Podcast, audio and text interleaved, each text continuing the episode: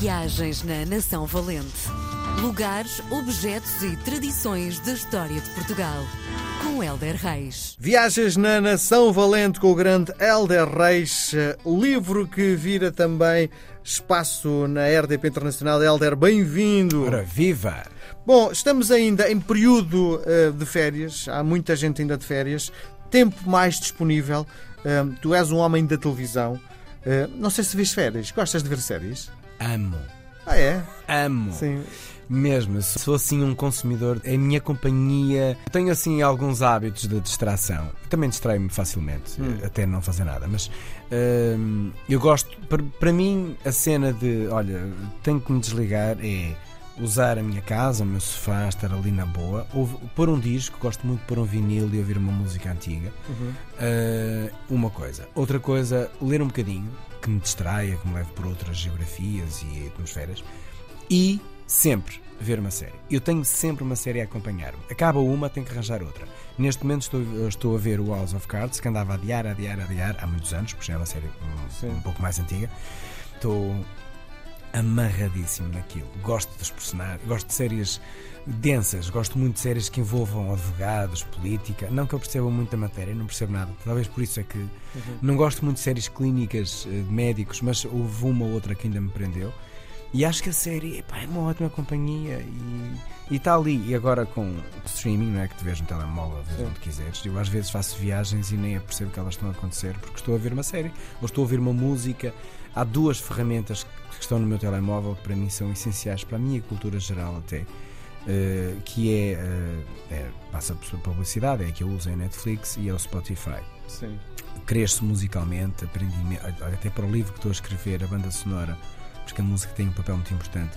Pá, A pesquisa que eu fiz eh, no Spotify acabou por ser a minha banda sonora enquanto estou a escrever. E pá, isso é uma ferramenta ótima. E as séries acabam por ser uma forma de pá, vou para outro lugar. E estou ali. Às vezes vejo, eh, tipo, a série às vezes são um bocadinho longas, 50 minutos. Mas vejo 20 minutos hoje, 20 minutos amanhã e acabo depois à noite. Pronto, é o que dá. Bom, vamos lá saber outra coisa. Ahm, falámos em televisão. Tu és eh, espectador de televisão. Tu vês os teus colegas.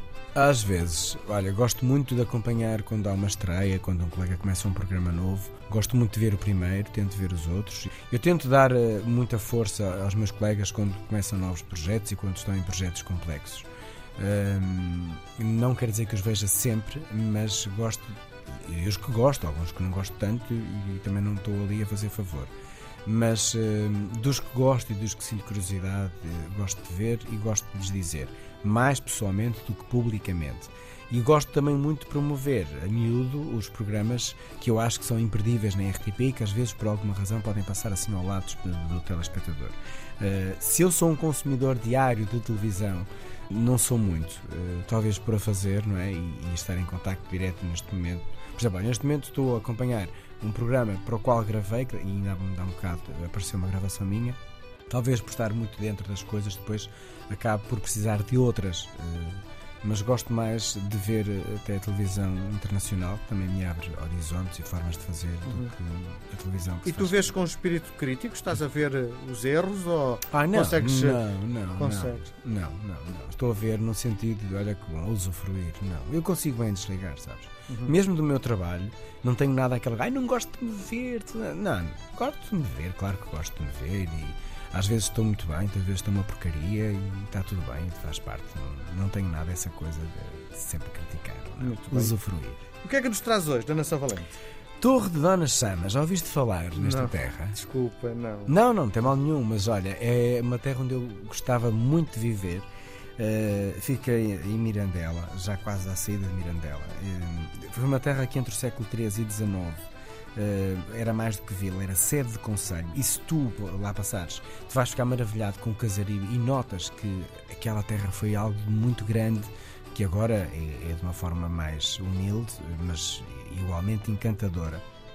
E eu adoro o nome, Torre Dona Chama. Eu fiquei sempre tipo, fascinado, muito antes de conhecer. Eu agora eu tenho um apiário eh, de altitude que me faz passar muitas vezes por Torre de Dona Chama e eu passo sempre, sempre, sempre por lá, por meio das casas e delicimo com aquilo e penso sempre, olha, eu vivia nesta. Hum. Olha, vivia naquela, olha, vivia muito, algumas estão à venda, não é de todo um sítio de abandono, é um sítio vivo e ativo e com muita vida, comércio e tudo. Portanto, não é nada um sítio de abandono, mas tem uma outra casa à venda e eu adorava viver lá. O nome, bom, diz-se que o nome uh, vem da torre de um castelo, que deveria existir, e de uma mulher chamada Chamorra.